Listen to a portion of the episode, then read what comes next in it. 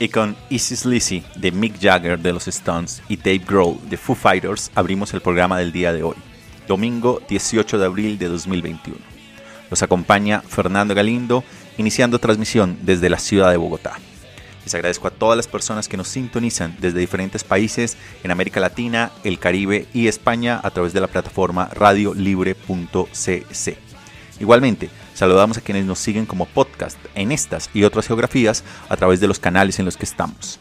iBooks, Anchor, Radio Public, Pocket Cast, Breaker, Spotify y Google Podcast. Esto es En Geopolítica, un espacio alternativo para analizar el mundo en el siglo XXI. Bienvenidos.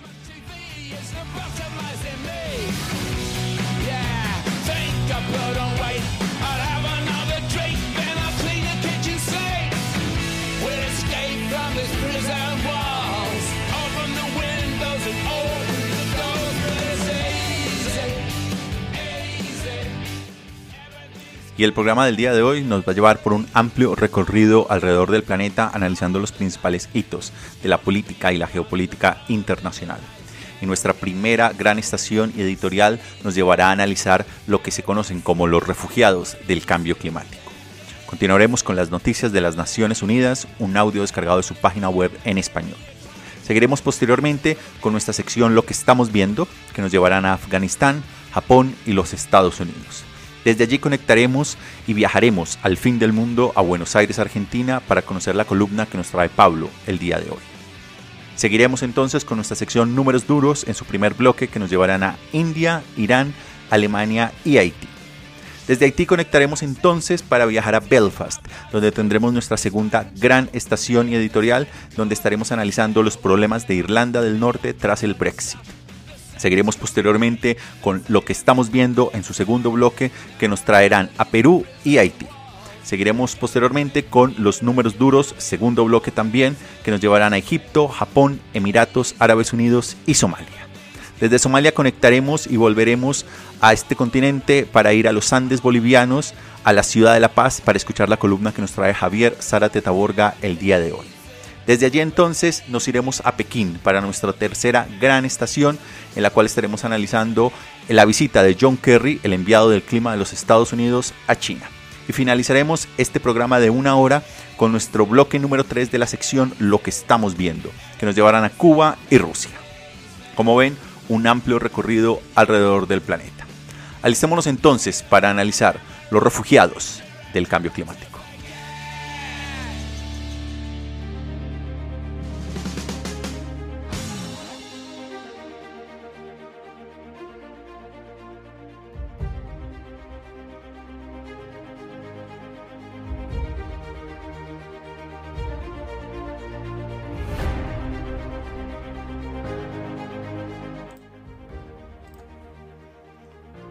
Los refugiados climáticos. Aunque Estados Unidos, Europa, China e India reduzcan las emisiones de carbono al ritmo que han prometido, gran parte del daño climático ya está hecho. Eso no debería impedir que estos y otros países hagan todo lo posible por cumplir sus objetivos de cero emisiones, pero también será mejor que empiecen a prepararse para un mundo de personas en movimiento. El cambio climático desplazará a un número sin precedentes de personas en los próximos años, creando no solo una serie de crisis humanitarias en muchas partes del mundo, sino agitación política, económica y social a largo plazo. Escuchamos entonces el caso de Ioan Teitota, el primer migrante a causa del cambio climático. En el año 2013, Ioane Teitota solicitó asilo en Nueva Zelanda. Su hogar en la nación insular del Pacífico de Kiribati, según algunos estudios científicos sobre el cambio climático y el aumento de las aguas marinas, indican que su hogar quedará bajo el agua en 15 años. Una de las preguntas que hizo al momento de solicitar asilo fue, ¿no es mi derecho como ser humano vivir en... preguntó, ¿y por qué esperar a que llegue la inundación? Nueva Zelanda, viendo el peligro de abrir la puerta desconocido de otros solicitantes por las mismas condiciones sin que hubiese un marco legal para su regulación, dijo que no. Y Teitiota pidió entonces a las Naciones Unidas que le concedieran el estatus de refugiado climático. El año pasado, el Comité de Derechos Humanos de la ONU dictaminó que aún había tiempo para organizar la reubicación de toda la población de Kiribati y rechazó su petición. Pero el fallo de la ONU sí aceptó el principio de que los gobiernos no pueden devolver a las personas a países donde sus vidas podrían estar amenazadas por el cambio climático. Ese argumento establece una base para los derechos de los refugiados, en este caso para los refugiados a causa del cambio climático. Y acá es que nos encontramos dos metros bajo el nivel del mar. Kiribati, el hogar de Teitiota, una cadena de 33 islas con una población de unos 100.000 habitantes y una elevación media de menos de 2 metros sobre el nivel del mar, se convertirá en la primera nación de refugiados climáticos cuando la subida de los mares sumerja gran parte de su territorio. Deje caer sal en las aguas subterráneas y destruya los arrecifes de coral que proporcionan barreras naturales contra las mareas y las tempestades. Ante lo inevitable, el gobierno de Kiribati tiene planes para trasladar a toda su población a cientos de kilómetros a través del océano abierto a tierras que ha comprado en Fiji. Ya no serían kiribatianos. pasarían a ser sujetos a las leyes de su nuevo país, mientras que sus derechos siguen estando vagamente definidos. No está claro cómo se mantendrían estas decenas de miles de personas porque las laderas boscosas en las que vivirían no les permitirían cultivar nada. Por su parte, China ha prometido asistencia técnica para desarrollar la tierra, pero no es claro si tendrán plenos derechos de pesca en aguas internacionales o solo si se limitarán actividades de pesca para consumo local. Esto nos lleva también al caso de Bangladesh. Multipliquen este problema por decenas de millones de personas. Más de 45 millones de los 161 millones de habitantes de Bangladesh viven en zonas costeras propensas a las inundaciones.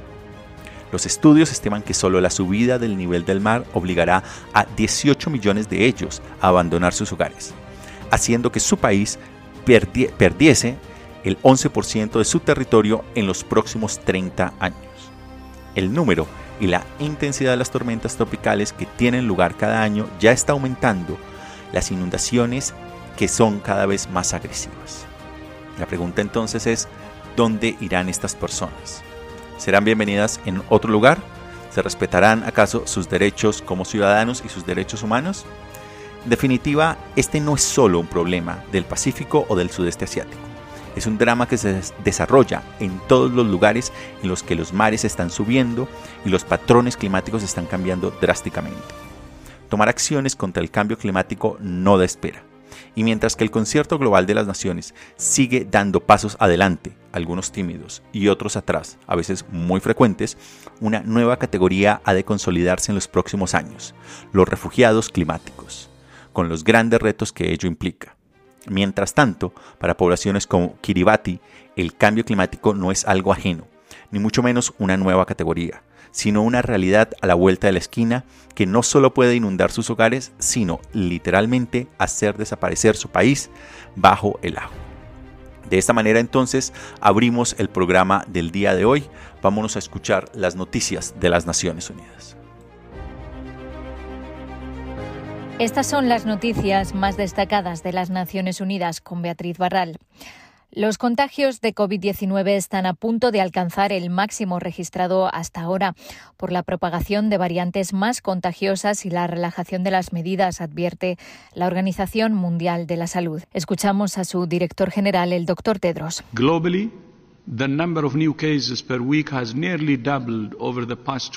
En todo el mundo, el número de casos semanales prácticamente se ha duplicado en los dos últimos meses y esto significa que nos estamos acercando al nivel más alto de infecciones que hemos visto hasta ahora en la pandemia.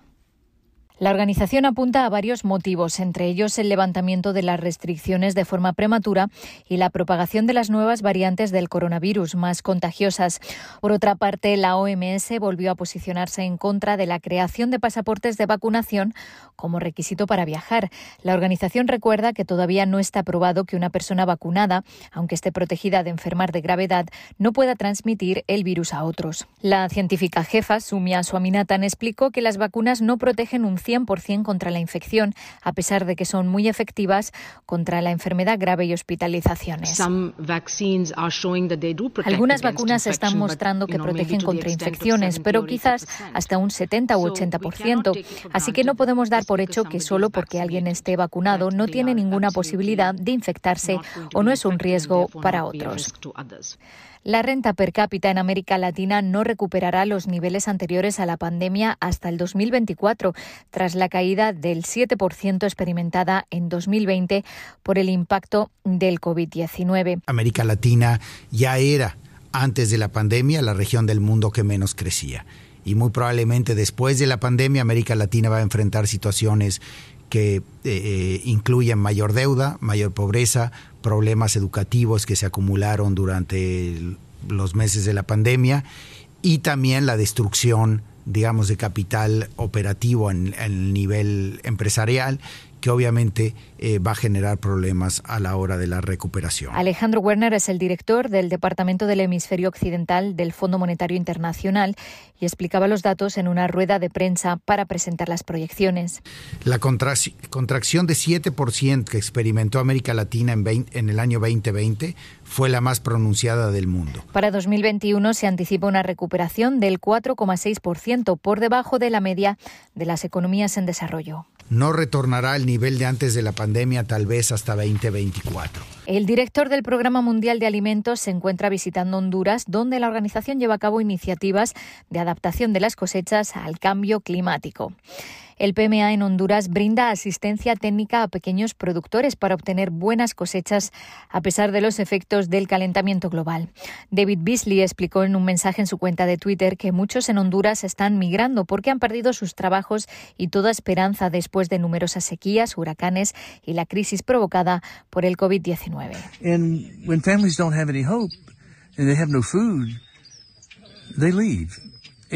Cuando las familias no tienen ninguna esperanza ni comida, se van.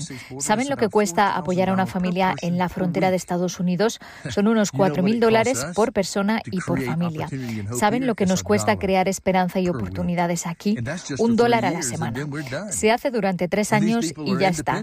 La gente es autosuficiente e independiente y resiliente. Se cumplen sus sueños. Cuando hablamos con las familias es increíble ver la esperanza otra vez. Y hablamos ahora de Nigeria porque los enfrentamientos entre las fuerzas de seguridad y grupos insurgentes están causando desplazamientos masivos y amenazan la ayuda humanitaria. La ONU ha denunciado que los grupos armados van casa por casa buscando a los trabajadores humanitarios. Hasta 65.000 nigerianos se están desplazando tras una serie de ataques de grupos armados en la ciudad de Damasak, en el estado de Borno, dijo el portavoz de ACNUR. La Agencia para los Refugiados tiene informes que indican que ocho personas han sido asesinadas y docenas han resultado heridas. Hasta aquí las noticias más destacadas de las Naciones Unidas.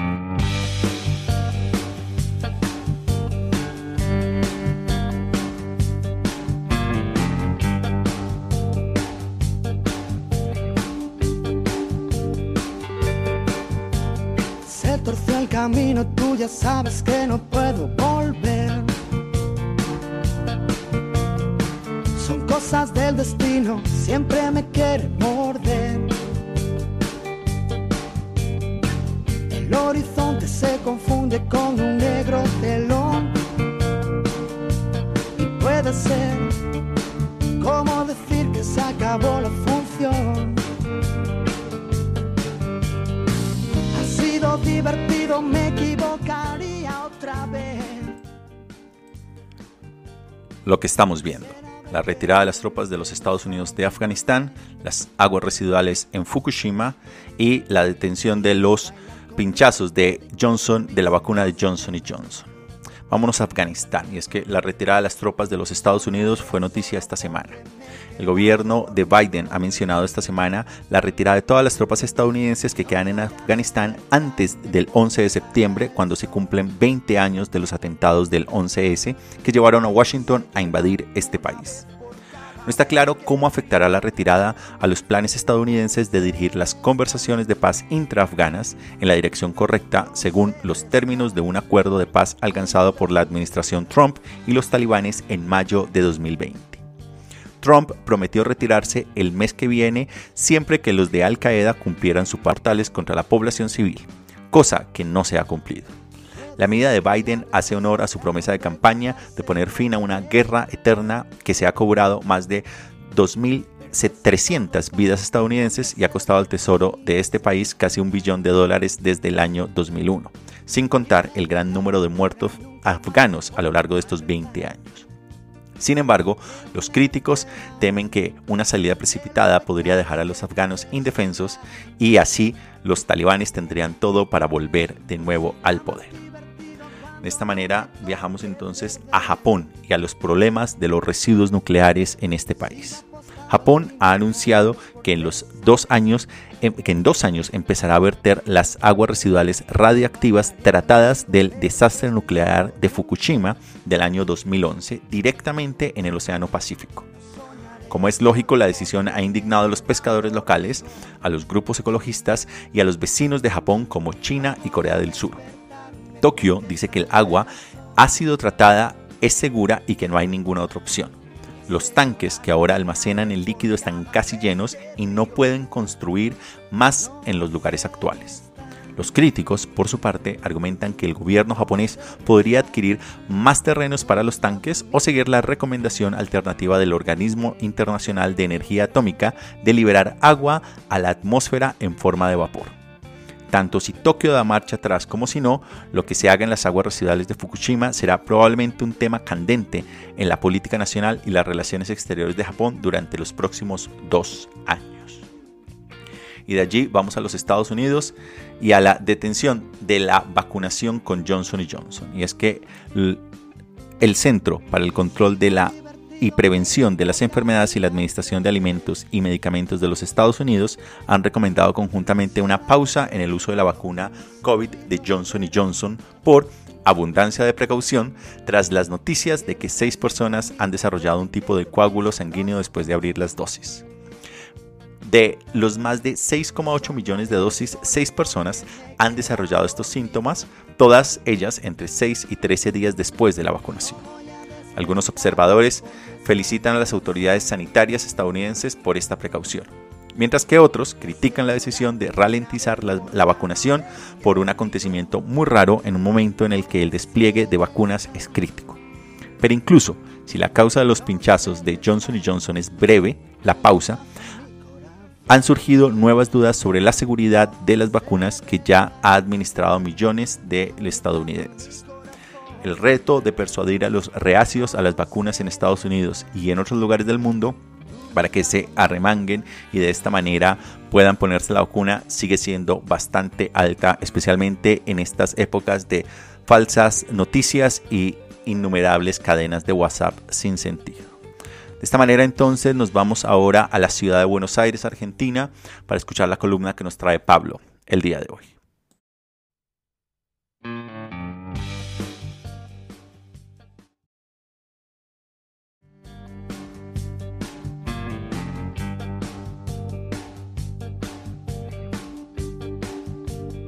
Buenos días, buenas tardes, buenas noches, saludos desde Buenos Aires, aquí en el fin del mundo, compartiendo con ustedes algunas ideas y hechos. En esta oportunidad, comentarles acerca de un término que probablemente todos ustedes hayan escuchado en estos meses, el de vacunacionalismo. Y si no lo han escuchado, se los presento. Es un término que se está utilizando para analizar cómo la crisis de las pandemias y el acceso a las vacunas está teniendo como efecto colateral una crisis geopolítica y de reposicionamiento en el cual los países plantan posturas, posiciones, acorde a sus alianzas estratégicas y su capacidad de acceder o no a ciertos mercados para la compra de vacunas. Esto en la Argentina es un debate eh, muy presente en esta semana porque el país entró formalmente en su segunda ola de COVID con cifras realmente alarmantes. En estos días hay un promedio de unos 30.000 nuevos infectados por día. La cantidad de muertos oscila entre 100 o 300 diarios. Ya se superó los 50.000 muertos. Y se ha decidido hace unos días volver a cerrar la economía y volver a cerrar las escuelas, lo cual ha provocado una reacción social sumamente fuerte ante una medida muy controversial y que está siendo de hecho rechazada por eh, la Sociedad Argentina de Pediatría, por UNICEF y por distintas eh, entidades especializadas en el bienestar de niños y niñas. Y en este contexto, uno de los planteos más eh, fuertes de la sociedad en general, de la opinión pública y también de la oposición política al gobierno, es que todo esto se da porque ha fracasado la estrategia de compra de vacunas. Hasta el día de hoy la Argentina ha recibido unos 7 millones de vacunas, no es tan poco, pero mucho menos de lo que se esperaba, y exclusivamente desde Rusia y desde China. La Sputnik 5 y la eh, vacuna china Sinopharm. Esto eh, muestra a las claras un nuevo posicionamiento del país, encontrándose sumamente cercano y aliado de dos potencias que históricamente no fueron eh, cercanas a la Argentina. Este es un país que por lo general ha mirado con controversia y con tensión hacia Estados Unidos y hacia Europa. Sin embargo, el gobierno no ha logrado negociar con los laboratorios europeos ni de Estados Unidos esas vacunas que en un momento parecía que podían llegar, de hecho hasta ahora no han arribado quizá en un futuro sí, pero hoy la Argentina de hecho negocia con China, con Rusia y estaría abriendo negociaciones con Cuba si es que Cuba lograra finalmente fabricar una vacuna que según se dice podrá ser muy eficiente y está cerca de ser aprobada. Además hubo una fallida negociación con eh, Pfizer, la Argentina donó muchos voluntarios, propuso muchos voluntarios, ciudadanos, ciudadanas, que se expusieron a las pruebas de Pfizer a cambio de recibir la vacuna y de que la Argentina luego sea eh, elegible para, para la llegada de estas vacunas.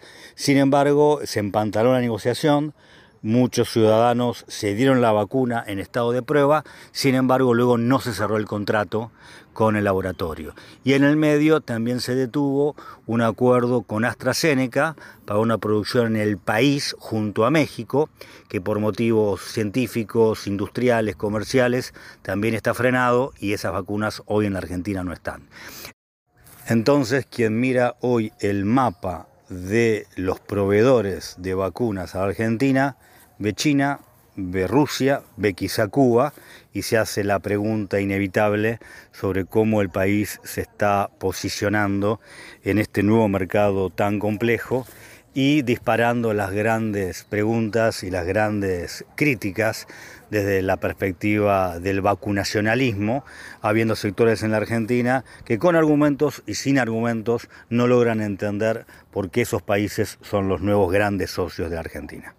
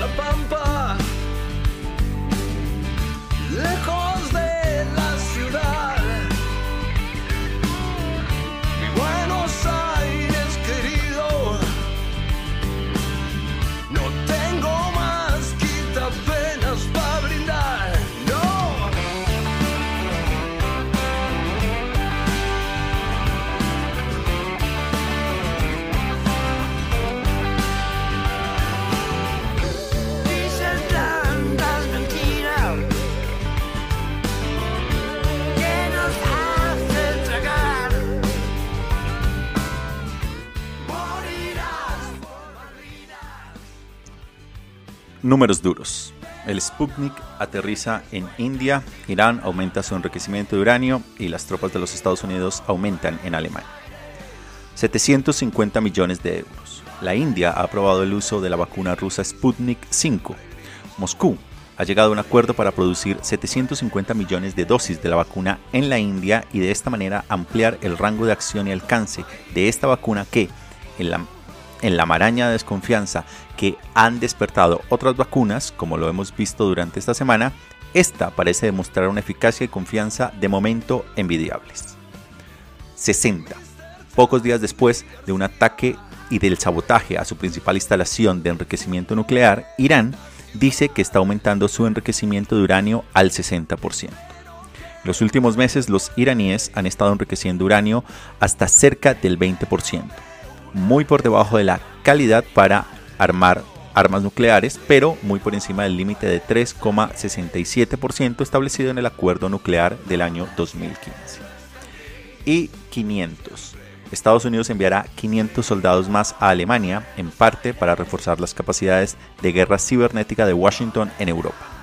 La medida va en contra de los planes de la administración anterior de retirar alrededor de un tercio de los 36.000 soldados estadounidenses estacionados en Alemania.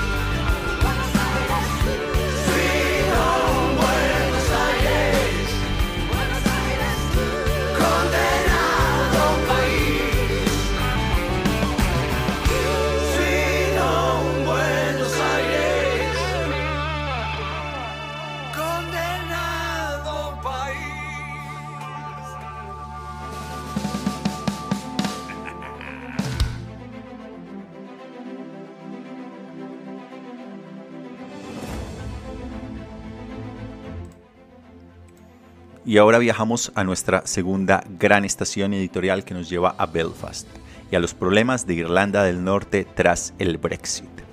Y es que en los últimos días Irlanda del Norte ha vivido algunos de sus peores episodios de violencia callejera en más de una década. Los ánimos se han calmado un poco esta semana, pero los temores post-Brexit dejan a muchos en la incertidumbre sobre su futuro cercano en una tierra profundamente dividida por una larga historia de violencia política entre los republicanos irlandeses y los unionistas del Reino Unido. Algo de contexto histórico. El 10 de abril de 1998 tuvo lugar la firma de los acuerdos del Viernes Santo con los que se logró poner fin a tres décadas de violencia en este territorio. Los firmantes nacionalistas republicanos y, unionistas fieles a la monarquía británica se comprometieron a mantener una relación de igualdad y de respeto mutuo, así como a recurrir a medios exclusivamente democráticos y pacíficos en sus respectivas aspiraciones políticas. Algunos de los compromisos de ese acuerdo de paz fueron una línea invisible libre de todo paso, es decir, el Reino Unido e Irlanda pactaron eliminar los controles de seguridad y aduaneros en la frontera lo que hizo posible que se creara una línea fronteriza invisible solo dibujada en los mapas. El hecho de que ambos países fueran socios de la Unión Europea facilitó las cosas. Pero el Brexit complica de nuevo esta situación, tanto en el aspecto práctico como en el de la psicología y la violencia que tuvo lugar en esta región del planeta. Salvo en algunos detalles, los habitantes de un lado y de otro viven el día a día como si se tratase de un país único por lo que un Brexit mal resuelto podría alterar el actual statu quo, suscitar recelos entre las dos comunidades y alimentar posibles brotes de violencia. Y esto nos lleva a otro de los elementos que se contuvo en ese acuerdo de paz, el desarme y la disolución de los grupos armados. El pacto del Viernes Santo logró asimismo el compromiso de todas las partes de llevar a cabo el desarme total del conjunto de las organizaciones paramilitares. Se creó además una Comisión de Derechos Humanos y otra de Igualdad para garantizar que se respetaran las preferencias religiosas y culturales y se facilitase asimismo la reconciliación entre estas dos comunidades enfrentadas. Otro acuerdo fue la autodeterminación, y este es clave ya que refiere a que el destino de Irlanda del Norte no estaría sujeto al deseo estaría sujeto al deseo de la mayoría de la población expresado a través del voto. Ese punto fue clave para que los protestantes, que en su mayoría eran y son partidarios de la unidad con el Reino Unido, se adhirieran al pacto. De todas maneras, el pacto dejó abierta la posibilidad de que el territorio acabase uniéndose a Irlanda, la gran aspiración de los nacionalistas republicanos, siempre y cuando contara con el apoyo por voto de la mayoría de la población. Para que prevaleciera la voluntad del pueblo de Irlanda del Norte, los gobiernos británico e irlandés acordaron cambiar sus respectivas constituciones. Londres renunció a la ley de 1920 que le dotaba de soberanía sobre el territorio, mientras que Dublín su reivindicación sobre el norte de la isla. ¿Qué ha pasado últimamente? Al igual que en Escocia, la mayoría de los habitantes de Irlanda del Norte, el 56%, votó por la permanencia del Reino Unido en la Unión Europea en el referéndum de 2016. Los que no lo hicieron eran en su mayoría unionistas, estrechamente alineados con el gobierno del Reino Unido. El problema es que el acuerdo del Viernes Santo de 1998, que puso fin a la violencia sectaria, prohíbe volver a instalar una frontera física entre Irlanda del Norte que sigue formando parte del Reino Unido y la República de Irlanda, país independiente y Estado miembro de la Unión Europea. A efectos del comercio entre el Reino Unido y la Unión Europea, la frontera de facto está ahora en el Mar de Irlanda, entre Irlanda del Norte y el resto del Reino Unido. Por ello, los unionistas consideran que las restricciones comerciales les han aislado del resto del Reino Unido. Mientras tanto, Londres y Bruselas siguen sin definir detalles sobre los controles transfronterizos y las cuotas comerciales. Los primeros fallos, agravados por las interrupciones del COVID, han dejado varias vacías varias de las estanterías en algunos mercados en Belfast. Los funcionarios de aduanas se encuentran en tierra de nadie y sin directrices claras al respecto de las nuevas medidas post-Brexit. Pero todo no es Brexit. Uno de los desencadenantes de los disturbios de la semana pasada fue la indignación de los unionistas, protestantes en su mayoría, por la no persecución de los funcionarios del Sinn Féin que hicieron caso omiso de las normas del COVID y asistieron al funeral de un antiguo comandante del ejército republicano irlandés de la década de 1970. El Sinn Féin fue el brazo político del IRA, el ejército republicano irlandés, que gobernó Irlanda del Norte en asociación con el unionista DUP hasta que su acuerdo de reparto de poder se derrumbó en el año 2017. Otra razón fue la creciente represión policial de las bandas dirigidas por ex paramilitares unionistas y protestantes que argumentaban tener dificultades para encontrar trabajos decentes. Muchos de los alborotadores son jóvenes que no vivieron el conflicto entre republicanos y unionistas, pero que viven en la pobreza en los guetos urbanos que aún separan a católicos y protestantes de la clase trabajadora en Belfast. Los cierres patronales, la pérdida de puestos de trabajo y las interrupciones en la educación han empeorado la situación. Para los unionistas, la cuestión más importante es cómo el Brexit cambiará el futuro de Irlanda del Norte. Ese sector de la población teme que la ruptura entre el Reino Unido y la Unión Europea cree un impulso irresistible hacia la reunificación irlandesa, dejando a los unionistas protestantes fuera del Reino Unido, dentro de la Unión Europea y como una pequeña minoría resentida en un país mayoritariamente católico, que es la, que es la República de Irlanda. Un sondeo reciente mostró que el 47% de los votantes prefiere seguir formando parte del Reino Unido frente a un 42% que está a favor de unirse a la República Irlandesa. Sin embargo, la mayoría de los norirlandeses menores de 45 años apoyan la salida del Reino Unido y se mantienen las tendencias demográficas actuales. Los católicos tienen una tasa de fertilidad más alta que los protestantes. Puede esto ser solo cuestión de tiempo que la unidad irlandesa sea una opción mayoritaria. Que el Brexit pueda abrir viejas heridas no parece del todo desatinado. Es probable que el primer ministro de Escocia exija un nuevo referéndum si los partidarios independentistas obtienen buenos resultados en las elecciones parlamentarias escocesas del próximo 6 de mayo. Los republicanos de Irlanda argumentan que tienen el mismo derecho, acrecentando así un conflicto que estuvo por un tiempo detenido pero que parece emerger en las grietas de una caótica salida de la Unión Europea.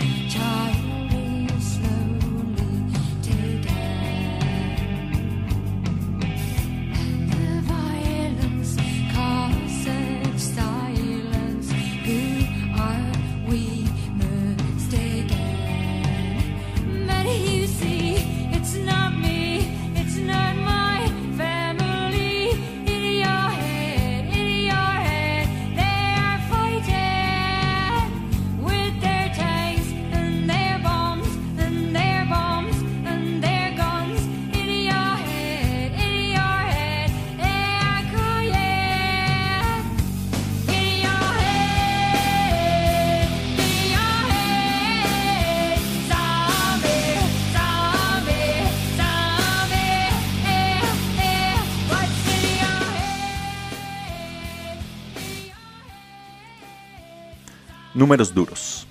Egipto se apodera de un barco, las cuentas atrás para Tokio 2020, las armas de los Estados Unidos que venden a, la, a los Emiratos Árabes Unidos y la política en Somalia. 900 millones de euros. Egipto ha confiscado el barco Even Green, el barco que recientemente bloqueó el canal del Suez durante casi una semana hasta que sus propietarios paguen unos 900 millones de dólares en compensación por las pérdidas y el coste de la operación de rescate. 100. La ciudad natal del héroe del golf japonés Hideki Matsuyama ha declinado participar en el relevo de la antorcha 100 días antes de los Juegos Olímpicos de Tokio. Aumenta así la presión sobre Japón para que vacune a más población antes de que los Juegos Olímpicos de verano, que no permitirán la entrada de espectadores extranjeros debido a las restricciones locales eh, del COVID-19, tenga lugar. 23 23.370 millones de euros. La administración de Biden ha informado al Congreso que tiene previsto proceder a la venta de 23.000 370 millones en equipamiento militar avanzado de los Estados Unidos a los Emiratos Árabes Unidos. Este acuerdo y otro similar con Arabia Saudí están siendo revisados después de que algunos legisladores demócratas hayan expresado su temor de que las armas se utilicen para atacar a los civiles Houthi en Yemen. Y dos, el presidente de Somalia, Mohamed Abduhali Mohamed, conocido como Farmajo, ha convertido en ley una prórroga de dos años de su mandato, desafiando una resolución de la Cámara Alta del Parlamento que dice que la medida es inconstitucional. Los legisladores somalíes llevan meses discutiendo cómo llevar a cabo las elecciones este año, que aún no tienen fecha.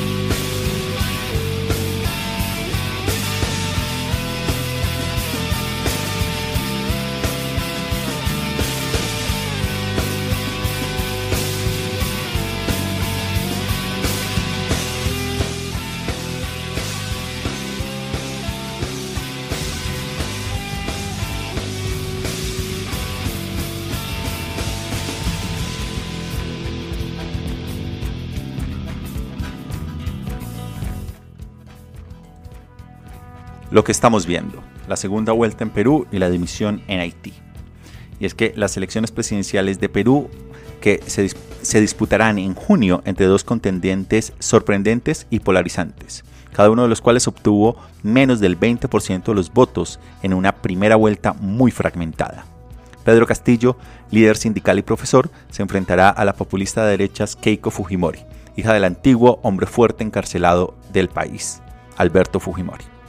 Castillo ha propuesto convocar una constituyente para reescribir la constitución y limitar así la influencia política de la élite empresarial del país y buscar que el Estado tenga una mayor participación en el sector minero con el objetivo de asegurar los recursos económicos para pagar programas sociales.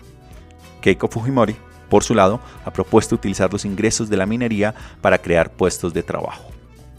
La segunda vuelta será probablemente un referéndum nacional sobre Fujimori una figura controvertida que se presenta por tercera vez al cargo de presidente del país. Lo cierto es que en los últimos años de la agitada e inestable vida política en este país, ningún presidente peruano ha dejado su cargo sin enfrentarse a cargos de corrupción. Lo irónico es que la candidata Keiko Fujimori ya se enfrenta a varios y evitaría la cárcel siempre y cuando gane las elecciones. De Perú entonces nos vamos a Haití, y es que el primer ministro Claude Joseph ha dimitido en respuesta al empeoramiento de los disturbios en Haití, en particular el reciente secuestro por una banda armada de 10 personas, entre ellas 7 miembros del clero, por un rescate de un millón de dólares. Una vez que la Iglesia Católica culpó al primer ministro del escándalo, el presidente Jovenel Moïse aceptó la dimisión de Joseph y prometió rescatar a los rehenes. El propio Mois se enfrenta a la presión de sus rivales y críticos que afirman que su mandato ha terminado. Mois insiste en que su mandato termina el próximo mes de febrero. De cualquier manera, un nuevo primer ministro puede traer una calma temporal, pero la pobreza, el crimen, las verdaderas fuentes de los disturbios no desaparecerán pronto. Y la crisis política de Haití probablemente continuará todo lo que le queda del periodo presidencial a Moïse. De esta manera entonces nos vamos ahora a la ciudad de La Paz, en los Andes bolivianos, para escuchar la columna que nos trae Javier Zárate Taborga el día de hoy.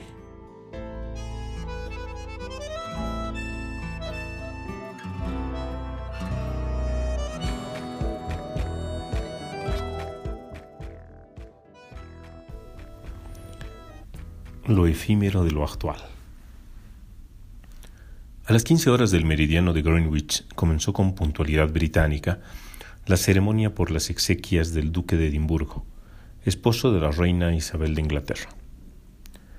Una banda interpretaba una marcha y con sincronía muy bien medida, los militares concentrados para rendir honores y los miembros más cercanos de la familia real, básicamente los descendientes directos, Acompañaron un féretro cubierto con una bandera de Gales, transportado en un tradicional vehículo de marca inglesa, un Land Rover, descapotable, con la carrocería abierta y en la que el transportado, que había preparado su entierro propio, diseñó hasta los elementos que iban a sujetar el ataúd.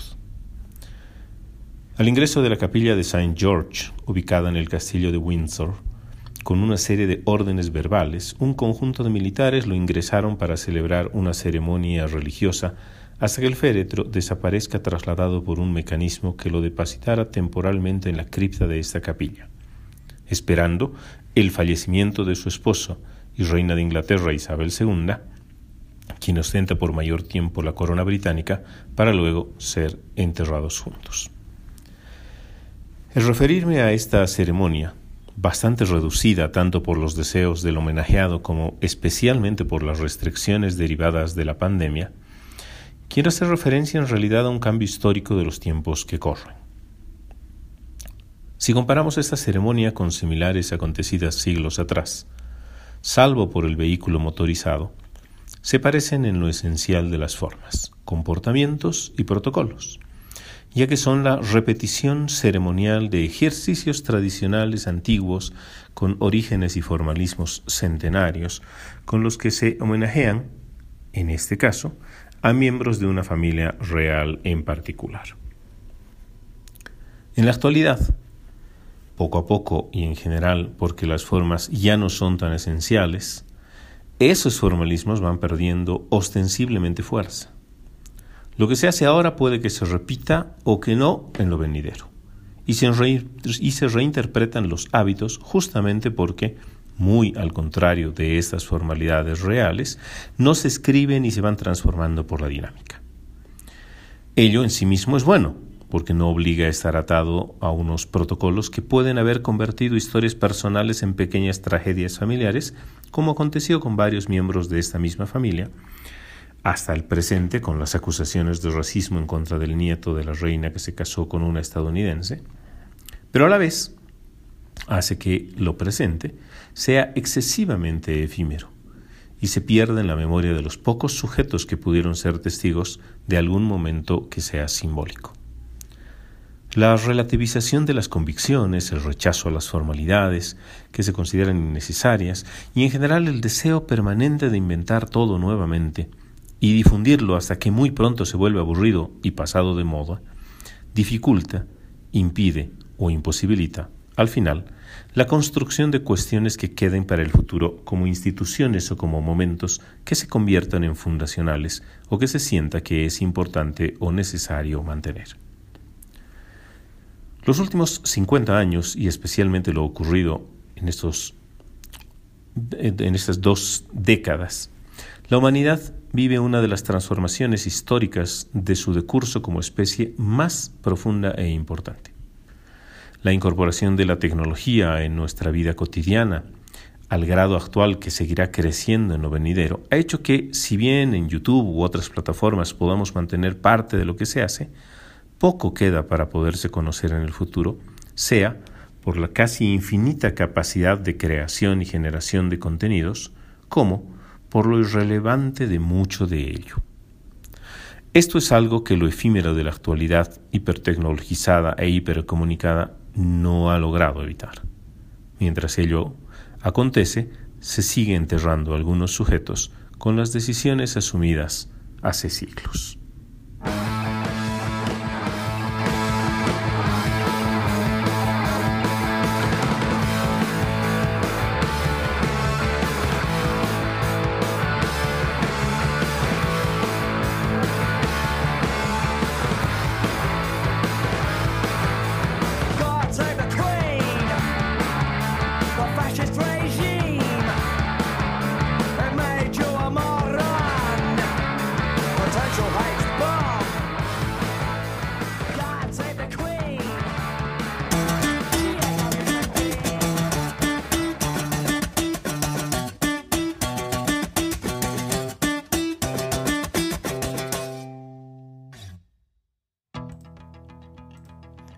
Y ahora nos vamos a Pekín y analizar la visita de John Kerry, el enviado del clima de los Estados Unidos, a China.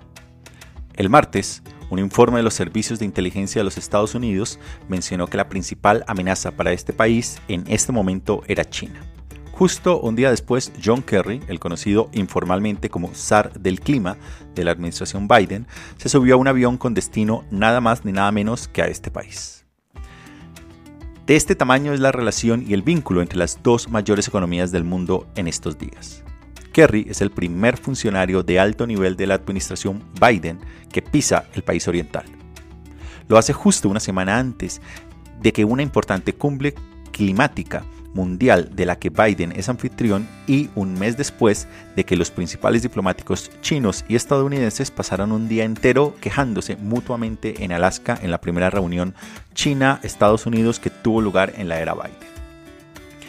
Este es el peculiar desafío de una relación entre Estados Unidos y China cada vez con más altibajos. Por un lado, no es ningún secreto que Pekín y Washington están enfrentados en muchos temas, rivalidades tecnológicas, derechos humanos, Taiwán, Hong Kong y el mar de China Meridional. Por otro, ambas partes saben que cualquier plan serio para evitar una catástrofe climática global requiere la cooperación entre los dos emisores de gases de efecto invernadero más grandes del planeta, China y los Estados Unidos. Además, el tiempo se agota. En estos momentos el mundo se precipita hacia un aumento de la temperatura de hasta 3 grados centígrados respecto a la medida preindustrial, algo realmente preocupante y catastrófico desde cualquier punto de vista. Cifra muy por encima del objetivo de 1,5 grados que, según los científicos, evitaría los peores efectos del calentamiento global. La buena noticia aquí es que el cambio climático parece ser un asunto importante para ambas partes. El gobierno de Biden ha hecho del clima un elemento esencial de la política exterior y la seguridad nacional de los Estados Unidos. Una de las primeras medidas del presidente tras asumir el cargo fue volver a unirse a los acuerdos de París, que su predecesor, Donald Trump, había abandonado. Del lado chino, aunque el gigante asiático sigue construyendo muchas centrales eléctricas haciendo uso del carbón, también se ha convertido en un líder mundial en energías renovables como la energía solar y los vehículos eléctricos. El otoño pasado, Pekín se comprometió a alcanzar el pico de producción de carbono en 2030 y a lograr la neutralidad de carbono en el año 2060. Pero, ¿qué busca cada parte de estos diálogos sobre el clima? Los Estados Unidos quieren que China confirme su participación en la cumbre climática organizada por Biden. A nivel básico, John Kerry quiere que China asista a la cumbre climática de su jefe la semana que viene. Hasta ahora, la invitación no ha sido confirmada por el presidente chino Xi Jinping, ya que Pekín sigue evaluando qué gana y qué pierde al asistir a un evento climático organizado por los Estados Unidos en este contexto. En segundo lugar, Kerry quiere que los chinos den más detalles sobre cómo piensan cumplir sus objetivos de reducción de emisiones. El reciente y muy esperado plan quinquenal del Partido Comunista de China no incluía muchos detalles al respecto. Del otro lado, ¿qué quiere China? Uno de los principales objetivos es llegar a un acuerdo con Estados Unidos sobre cómo proporcionar ayuda financiera a los países en desarrollo que están preocupados por las consecuencias económicas y financieras de abandonar los combustibles fósiles. Pekín probablemente ve esto como un beneficio para todos ayudar a que más países se sumen a, sus a los objetivos climáticos, lo que también quiere Estados Unidos, y al mismo tiempo crear una mayor demanda mundial de la tecnología de energías renovables que China está dispuesta a vender. Pero China también quiere algo más, comprobar si Estados Unidos va a tratar a Pekín como un socio y no como un subordinado. Pekín ha dejado claro que se considera igual a Washington en toda una serie de cuestiones globales, incluido el clima y la lucha contra el cambio global, calentamiento global. Al gobierno chino le irrita la idea de que un enviado estadounidense vaya simplemente a amedrentarles sobre los compromisos climáticos, pero no a tratarlos con respeto.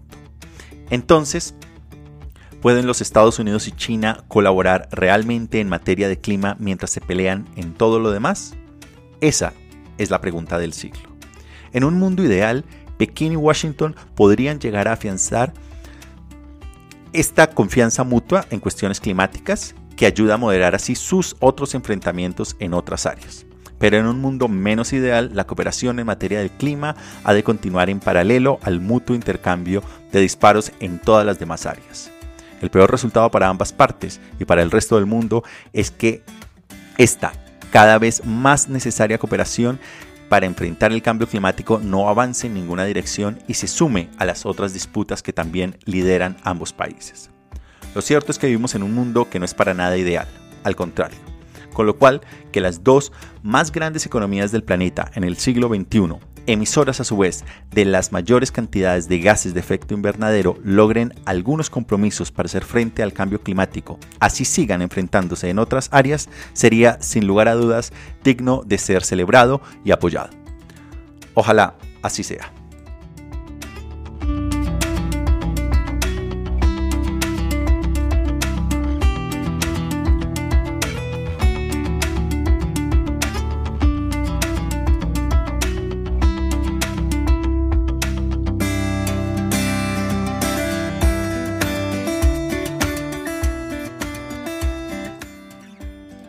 Lo que estamos viendo. Castro se retira, los Estados Unidos sancionan nuevamente a funcionarios rusos. Y es que Raúl Castro, el hermano menor del difunto y líder de la revolución cubana Fidel Castro, se ha retirado como secretario general del Partido Comunista. Esto será la primera vez desde la revolución de 1959 que ninguno de los legendarios líderes cubanos está en el poder. El acontecimiento es de alguna manera simbólico, ya que Castro, de 89 años, entregó la presidencia al nuevo presidente Miguel Díaz Canel en el año 2018. Aunque su retiro de la vida política responde a un paulatino cambio generacional iniciado hace años, vale la pena señalar que las sanciones de los Estados Unidos sí especifican que una de las condiciones para normalizar los lazos con Cuba es que no, los Castro no hagan parte de este gobierno y ello podría facilitar un futuro acercamiento con los Estados Unidos como lo ha mencionado el mismo Castro en su discurso de despedida. De momento, la nueva generación de líderes encabezada por Díaz Canel, que planeaba la introducción de nuevos cambios en la isla, se ha visto enfrentada por los efectos del COVID y las nuevas sanciones de los Estados Unidos que ya se suman al bloqueo histórico contra la isla, lo que ha evitado que se hayan movido en una nueva dirección. Que el país es el único país latinoamericano en desarrollar no solo una, sino cinco proyectos de vacunas en este contexto de la pandemia. Soberana 1, Soberana 2, Soberana Plus, Abdala y Mambisa. Estas dos últimas no son vacunas intravenosas, sino un spray nasal, lo que sería un gran aporte a la humanidad en lo que concierne a la inmunización. De las anteriores mencionadas, Soberana 2 y Abdala se encuentran ya en la tercera etapa de ensayos y se espera que antes de junio concluyan estos ensayos para iniciar una ambiciosa campaña de vacunación en todo el país, que según fuentes gubernamentales busca que la vacunación nacional de toda la población se dé antes de finalizar el 2021 mientras espera que desde el segundo semestre también se distribuyan las vacunas cubanas de manera gratuita a los países en desarrollo como parte de su programa Solidaridad Internacional. Y desde Cuba nos vamos a Rusia y a las sanciones que impone los Estados Unidos contra funcionarios de este gobierno. El gobierno de Biden anunció el jueves una nueva ola de sanciones económicas de los Estados Unidos contra Rusia en represalia por el presunto respaldo ruso a un ciberataque contra las agencias gubernamentales y grandes empresas estadounidenses y la aparente intromisión del Kremlin en las elecciones del 2020 además de incluir en la lista negra algunas docenas de empresas y funcionarios rusos, las nuevas medidas impiden a los bancos estadounidenses comprar nuevos bonos denominados en rublos una medida destinada a infligir dolor a la economía rusa. Por ahora, los mercados de bonos no parecen estar demasiado preocupados, pero una gran pregunta es si Estados Unidos es capaz de conseguir que sus aliados asiáticos y europeos impongan restricciones similares, lo que perjudicaría en este caso a Moscú. El Kremlin, por su parte, niega cualquier implicación en los ciberataques o en las votaciones y ha prometido represalias. Sin duda, habrá mucho que discutir si Vladimir Putin acepta la reciente propuesta de Joe Biden de celebrar la primera cumbre entre Estados Unidos y Rusia en Helsinki.